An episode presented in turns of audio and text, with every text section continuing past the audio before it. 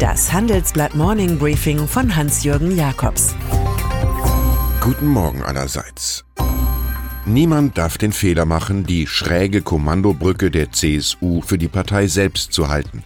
Es gibt dort etliche sachorientiert gut konservative Kräfte wie Manfred Weber, Ilse Aigner oder Gerd Müller. Der Mann mit dem Mittelstürmernamen ist als Entwicklungsminister eine 1A-Besetzung. Er weiß, dass eine faire Marktwirtschaft das beste Mittel ist, Fluchtursachen zu bekämpfen. Müller plant nun neue Steueranreize für hiesige Firmen, die in Afrika investieren, wie er in unserer Titelgeschichte erklärt. Es geht um Chancen, nicht um Festungsbau. Keiner weiß, wie lange Horst Seehofer noch CSU-Chef und Bundesinnenminister sein wird. Seine Restlaufzeit jedenfalls wird wohl mit vielen Störfällen und Notmaßnahmen garniert sein. So wie jetzt. Angela Merkels Kabinett hat sich bei der EU-Kommission von ihm distanziert, so die Süddeutsche Zeitung. Seehofers Brief zum Brexit, mit dem er in Brüssel für Flexibilität in den Verhandlungen mit Großbritannien warb, habe nicht die Haltung der Bundesregierung wiedergegeben, schrieb die ständige EU-Vertretung Deutschlands. Dank Seehofers Landsmann Karl Valentin wissen wir, dass jedes Ding drei Seiten hat. Eine positive, eine negative und eine komische. ThyssenKrupp hat mit der Krupp Stiftung Anteil 21 Prozent einen Ankeraktionär, der wenig zusammenhält, den Essener Industriekonzern so wenig wie die Führungsbesetzung.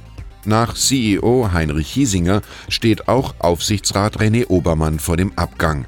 Der Ex-Telekom-Chef, der jüngst gegen die Fusion der Stahlsparte mit Tata Steel Europe votierte, hat nach Handelsblatt-Informationen seinen Rücktritt angeboten. Die Belegschaft wiederum kritisiert in einem Brief die Stiftungschefin Ursula Garter.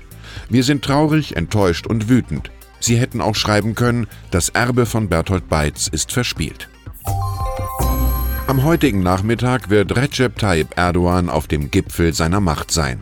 Er wird als neuer Staats- und Regierungschef der Türkei vereidigt als eine Art Sultan 4.0 und das nach gut zwei Jahren Ausnahmezustand, der bald enden könnte.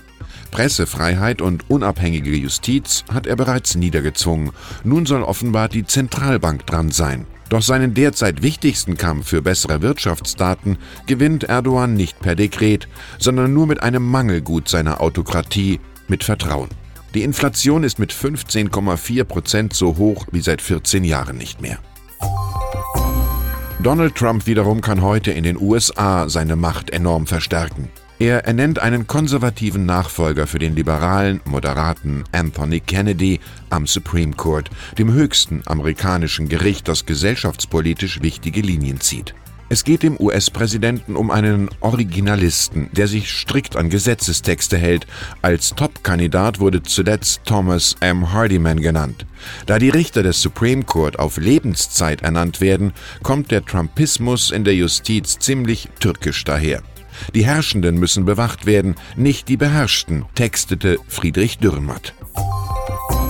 In diesen modernen Zeiten werden Milliardenbeträge in Nanosekunden rund um den Erdball gejagt. Manchmal aber werden 300 Millionen Euro einfach in Cash im Flugzeug transportiert. Der Iran mit Präsident Hassan Rouhani jedenfalls will diese Summe von seiner europäisch-iranischen Handelsbank in Hamburg, deren Konten von der Bundesbank geführt werden, bald schon an Bord nehmen, um so angesichts amerikanischer Sanktionen liquide zu bleiben.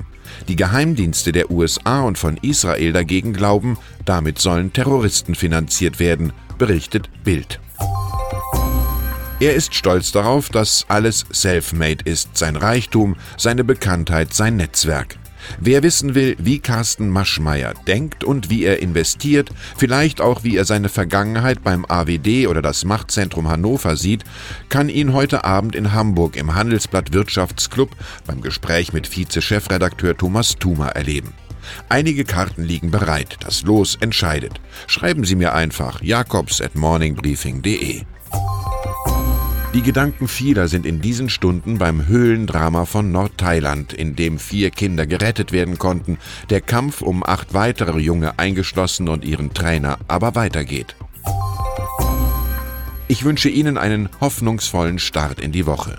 Es grüßt Sie herzlich Hans-Jürgen Jakobs.